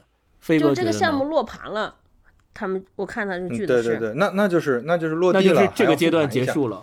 落地复盘。落地了再加复盘。哦，对 我觉得应该是这样哦，有道理，有道理。组合拳其实很简单，组合拳就是当你做一个事儿的手段或者措施大于等于二，你就可以说我们是组合拳。对。比如说超哥面试的时候问的那个问题，就是我们私域跟公域都要一起做，就叫组合拳。哦，对，就我们私域公域加一块儿，我们用组合拳的形式给它做一个闭环。就 做一个闭环。哦，啊，对，是这样。我我刚才是查了一下超哥说这个落盘的含义啊，它有几个含义，其中有一个就是畜牧业的解释，就是鸡蛋孵到十八到十九天，把蛋移到雏盘上，叫做落盘。啊，我这专业了，这个原来是这样，还太有文化了。好，那我来说一个啊，行我这个应该比较简单，有一个词叫叫百阿，你们知道是什么意思吗？一百的百，阿里的阿，百度阿里，百度阿里。我不知道，我没有思路，来个场景。来个场景，场景就是，比如说我我我我找一个阿里巴巴的朋友，我说，哎，呃，周六周日咱们一起约个饭啊。然后那朋友说，不不，我这周有百阿。呼呼，这什么玩意儿？这是？不知道，完全不知道。啊，不过这个确实不是阿里系的，很难知道。对，这个有点难。这是啥？哇这你们江湖黑话什么意思？什么意思？百阿是百年阿里的简称，呃，他们的新员工培训就叫百阿。我的妈！所以在刚刚那个场景里，如果你约朋友说，哎，咱周周末约个饭吧，然后朋友说不不不，这周末我安排了百阿，就是这周末他要参加阿里的新员工培训的意思。哦，这朋友就别交了吧。星光，我问你，你知道百湖是啥意思吗？百湖，呃，是百年湖湖湖畔大学的意思吗？百年湖畔，百年湖畔是 P 九级以上新人的新人培训。啊，就 就是如果是 就是百阿的，可能还级别还不到，是不是？对，哦，哦，如果这个朋友说安排了百湖，那你继续跟他交往也可以。对对对，你你好好跟他交往一下。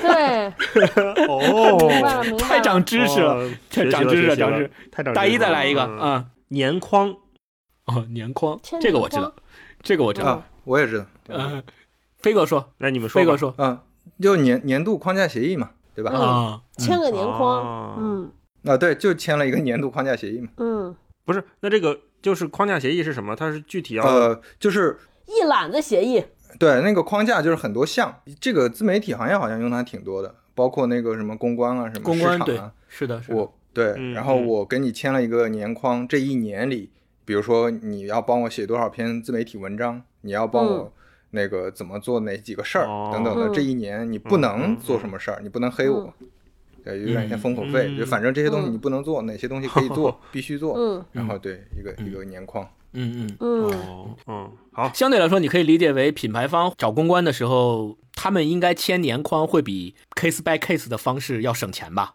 哦对，是的，是的，是的，就是是打这样的。包价呗，嗯嗯，签个签个打包协对，议，就打包或者叫省因钱嘛。为自媒体的价格会涨价，所以他要一下先签一年的。比如说自媒体，比如说咱们现在文化有限，哦之前只有六千粉丝，咱们的报价可是不一样。然后慢慢，因为万一咱们有一天火了，咱们可能有六万粉丝，咱们肯定会涨价嘛。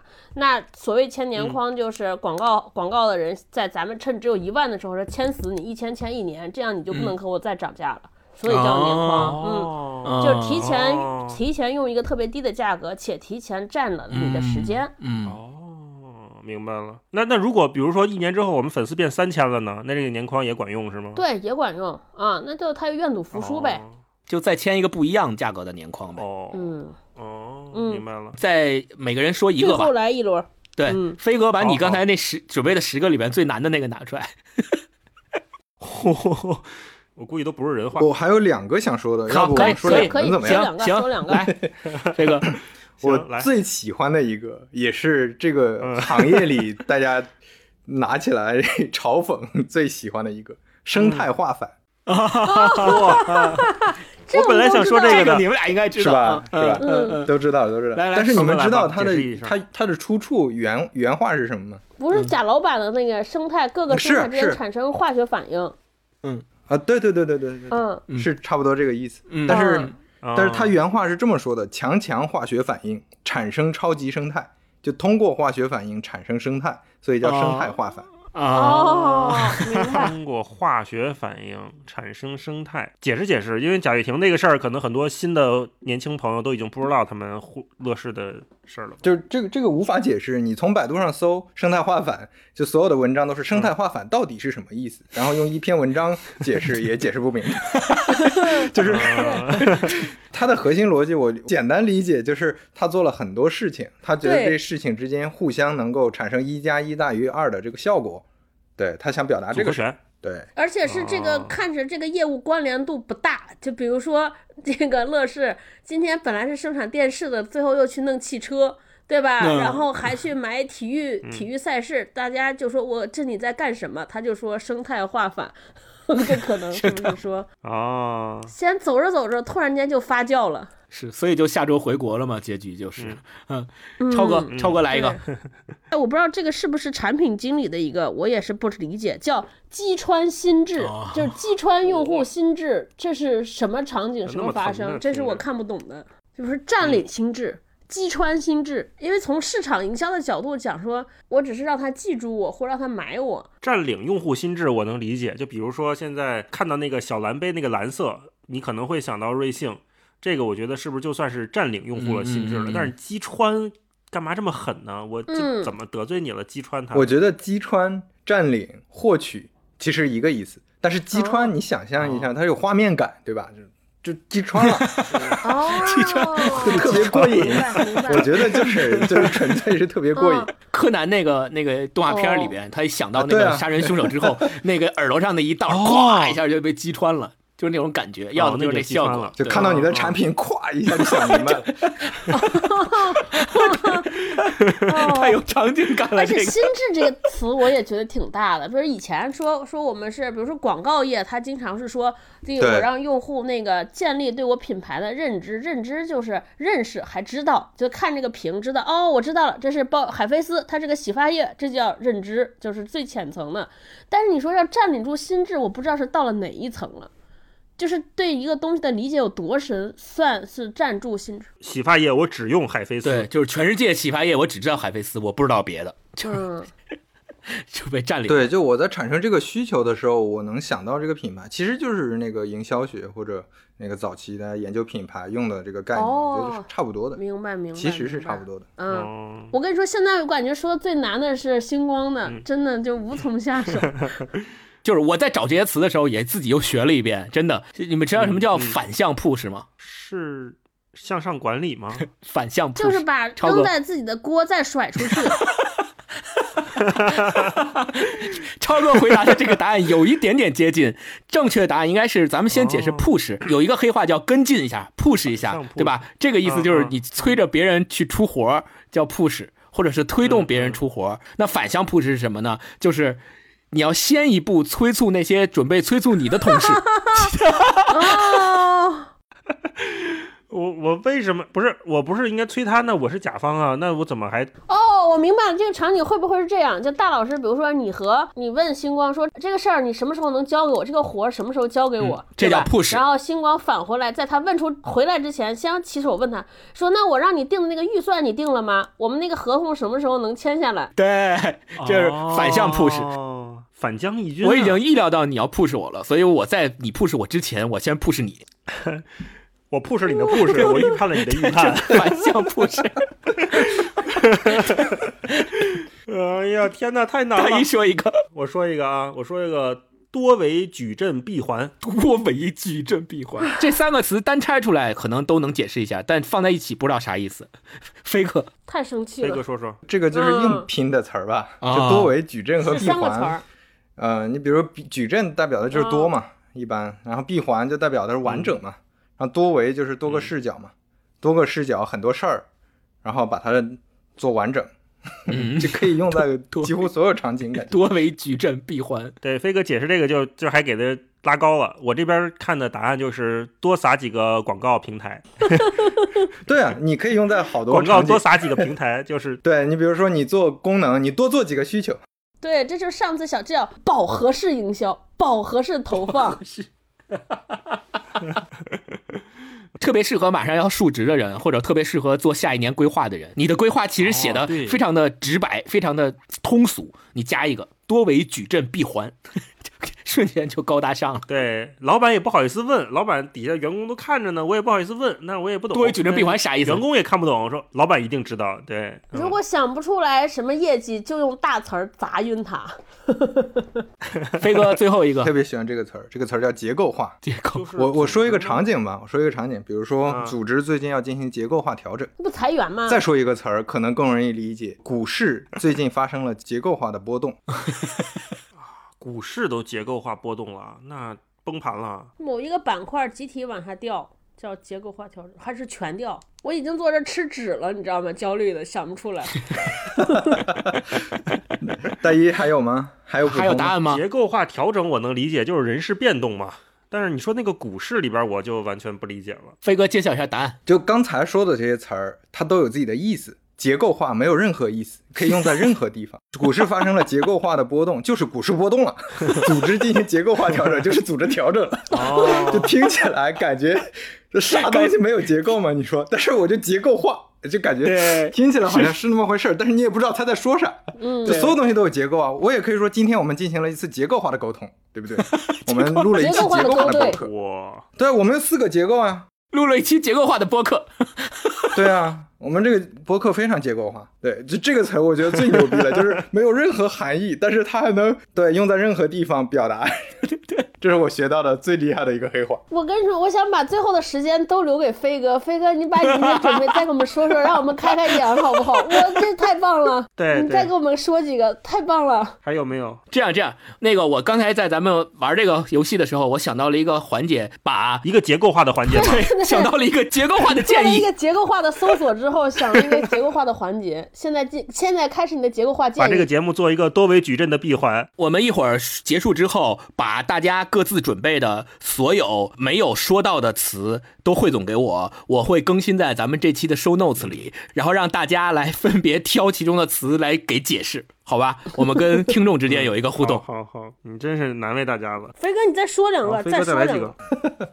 我看我再说再说三个吧。嗯，好，第一个嗯，动线，你们知道什么意思吗？动线。两个字啊？动动是活动的动，嗯，对，线就是一根线的那个线，是用户的那个轨迹吗？是活动路线。但是这具体指什么呢？一般瞎猜一个，这个词儿我之前在我上学的时候学过，因为我是搞物流物流的，学啊校啊啊啊啊！对对对，我们当时理解的就是，比如说宜家，宜家里面你从那个门进去之后，你得弯弯绕绕，弯弯绕绕，然后才能走出那个窗帘区，进到什么餐厅，然后再下个楼，再出来那一条路线，就他给你设计好的，叫做动线。嗯，那现在我理解，如果用在互联网上，是不是说用户，比如说我要买到这个产品，我得先点这个 banner，然后进到这个店铺，然后添加购物，是不是这个意思？我我猜的啊。嗯，对对对对，超哥要补充吗？我就觉得这个意思是不是流程和步骤？对对，其实更像大老师说的这个，哦比如说 物理场景是怎么动的，比如说电商平台其实有很很长的各种步骤，那我怎么影响用户最后去下单，有很长的一个动线，但实际上它就是路径，就是用户的使用路径，但动线听起来就很专业。嗯，太棒了。下一个。踝部，脚踝的踝，部怀分的部，步播客不就说我们自己吗？就跟头怀部对应 是不是？不是？超哥做市场应该这个知道 对，头部、腰部、尾部、踝部。这个真有人这么用吗？我以为就是个打趣的说法。真有在有有大家小红书上大概三千粉丝左右的就叫踝部 网红。哦，是吧？啊，嗯，哦，我觉得要是用这个形容词来形容的话，可能以后人体部位就不够用了，踝部下面没了呀，肺部指部这只有脚趾的有啊，脚部啊，脚部啊，好吧，为什么会用头部这个乱七八糟的这些东西来不知道划分呢？不知道源头我觉得这是很多词儿，你发现他都想要画面感，嗯然后有这个之后就感觉很厉害。哦哦，通晒，通晒，你们知道什么？通晒？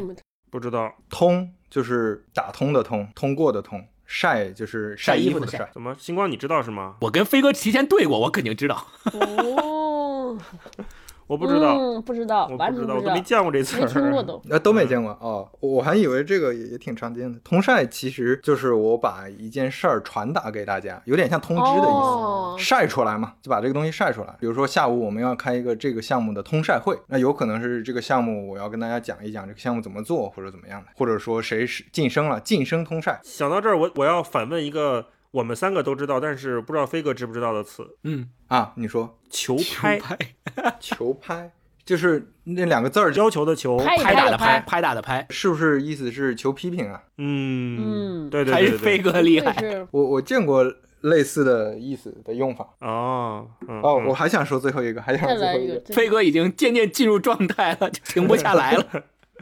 这个节目就不该有前面那些，就应该只有这一个。对，你不知道的关于互联网公司开会的一百种说法，嗯，那个 mece Missy，m e c e 是英文中文都不知道道，英文更不知道了。m e c m e c e，完全没见过，什么意思？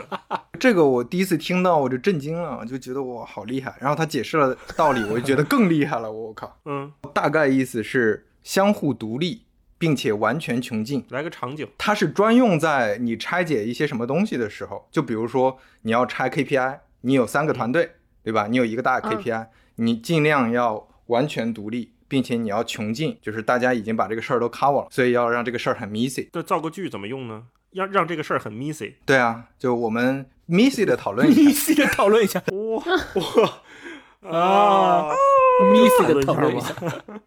有点像什么？其实你很多地方可以用，比如说我们四个人来聊一期播客，大家都准备内容。首先准备的内容不能重叠，啊对吧？然后同时呢，每个人都可能要发言，然后那个我们又要把发言的内容全讲完，这个就很 messy、啊我们就做了一期很 Missy 的啊播客。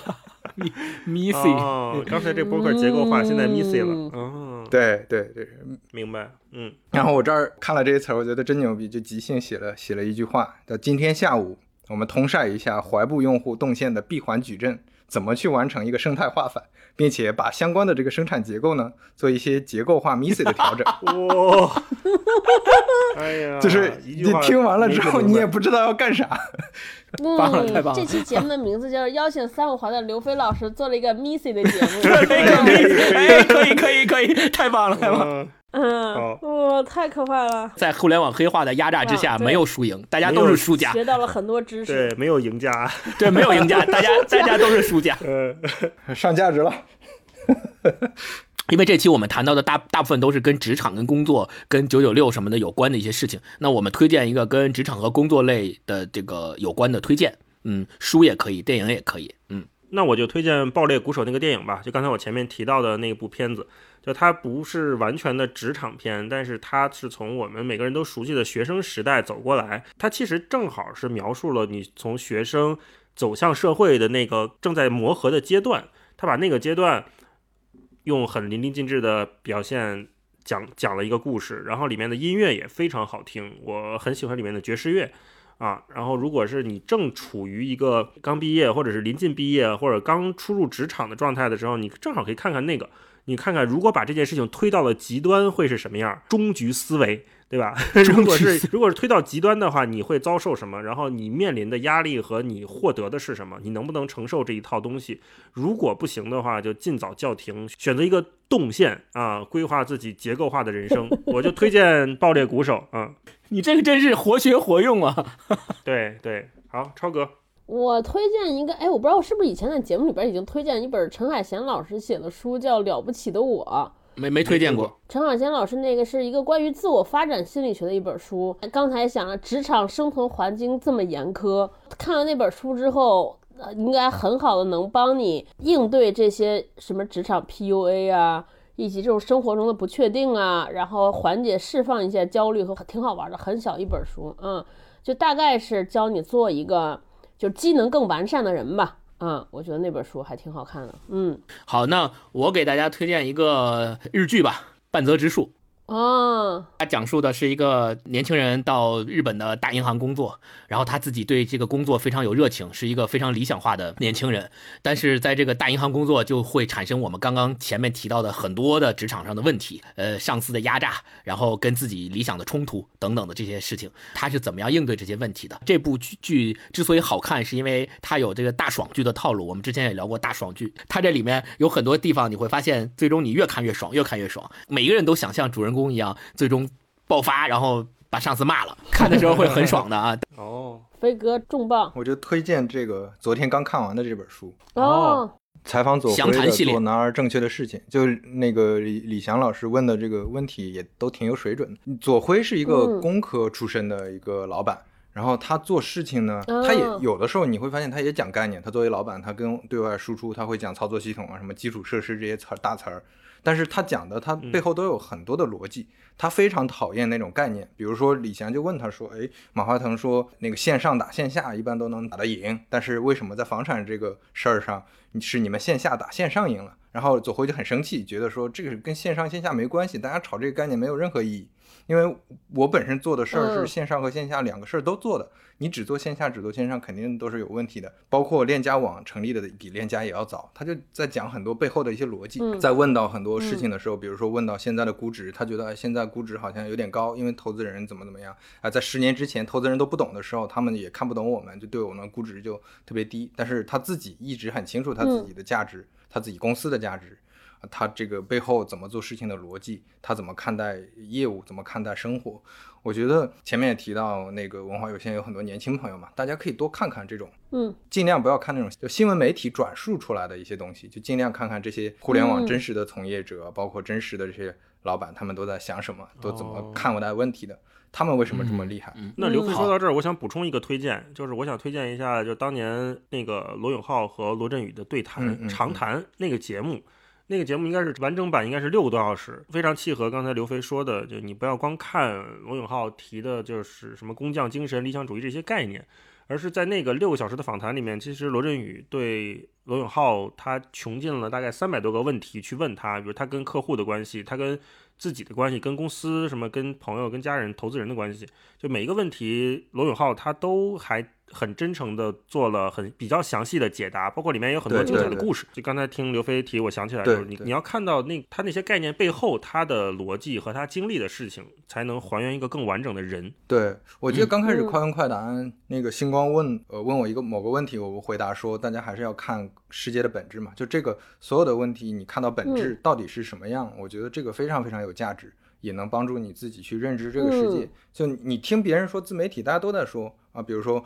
啊、某厂是一个奴隶制的公司，但你看背后它怎么形成的这个情况，为什么大这这些人愿意待在里面，为什么会出这些问题？你要去研究这些，你不能只说啊这个公司不行，傻逼，老板傻逼就完了，你做出一个这样的一个结 结论来，对你没有任何帮助。这是任何人都能得出来的一个结论。但是你如果能看到背后这些东西是不一样的。嗯，嗯说到本质，最后就要推荐一下，我强插一个推荐，推荐一下刘飞老师自己的书，从点子到产品。哎我这两天一直在看嘛，因为我嗯我们自己也做产品。昨天我还跟飞哥说呢，听我们节目的人不一定都是产品经理，但是我觉得每个人可能都需要一个从产品经理的角度思考问题的方法论。我觉得那个特别好，嗯就是我觉得做产品其实它的本质就是要从根本上了解人，探寻人的本质里边有什么需求啊，包括你人和社会相处的关系啊，就是这什么痛点、需求、大词儿。其实我觉得最根本上就是对于人性的理解和人性的观察。我觉得那个飞哥那个书，虽然我也不是做产品的，但是看完之后，我觉得他提供了非常好的视角。嗯，你遇到一件事儿，遇到一个人，你要从哪些角度去观察、去思考、去深度分析，嗯我觉得还挺有启发的。所以，如果年轻的朋友，不管你们是不是要做产品经理，但是我觉得可以读一读这本书啊，嗯让大家嗯知道一嗯些思思考深度问题的方法，我觉得挺好的。嗯对，如果说刘飞老师那个书是对人性的观察的话，他那个播客也推荐大家听一下《三五环》，那是对人性的关照。嗯，好的好的好，特别好，好，感谢好带货那我们今天就特别荣幸的邀请到了这个刘飞老师来我们文化有限串台，我们也聊了很多关于互联网职场的这方面的很多事情，都聊得非常开心。那我们也希望将来有机会，刘飞能够多来文化有限串台，我们多多聊一些更好玩的话题。好嘞，好的，嗯，那我们今天就先聊到这儿，非常感谢刘飞老师，嗯，好的。谢谢谢谢，那我们就这样。那我们今天就先这样，拜拜。好好好好。哎，拜拜拜。拜拜。拜拜，拜拜拜拜。拜拜。十年前，我的音乐老师卖给我人生中的第一把吉他，但那时无知的我不知道，当一个文艺青年要多艰辛。那时候我们看点萌芽、郭敬明、安妮宝贝儿就被折腾的流鼻涕。这些陪伴你上了大学，眼看已经走上社会。大学毕业，现在上班下班的苦逼人士，必定打败每天发微博的小清新。就是那些连放个屁都得在朋友圈说一句的亲，在咖啡店点康宝蓝和在酒吧点 B 五二都是一样的人。他们要瓶百威坐一宿啊，就是为了钓个姑娘回家亲。如果二手玫瑰玩起了黑豹，如果左小诅咒唱歌儿不跑调，如果陈绮贞玩起了朋克，如果新裤子玩起了哥特，如果邵小毛爱上沈黎慧，如果痛苦的信仰他出了轨，如果陈奕迅娶了蔡健雅，如果谢天笑剪掉一头长发，如果反光镜变成合唱团，如果吴青峰抛弃了张悬。如果宋冬野越来越瘦了，如果陈丹青再也不画画儿，唱了梵高先生，尹三儿开始谈论理想人生。如果牛基的纹身走了样，如果我们开始听杨臣刚。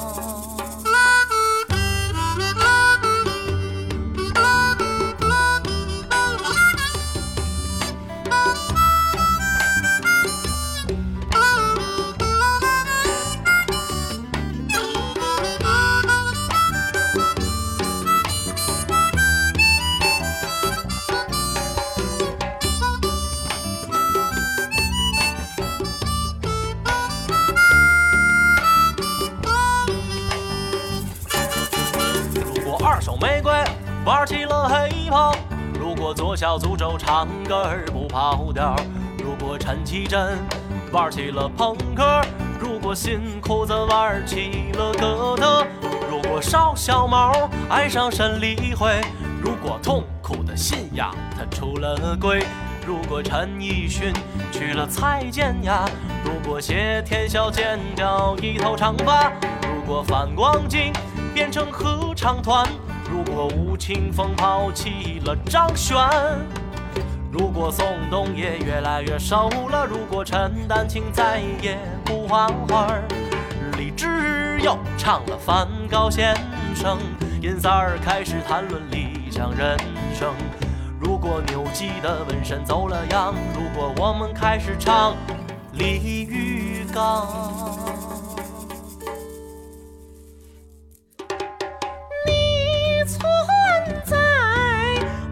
深深的脑海里，我的梦里，我的心里，我的枪声里。你存在我深深的脑海里，我的梦里，我的心里，我的枪声里。你存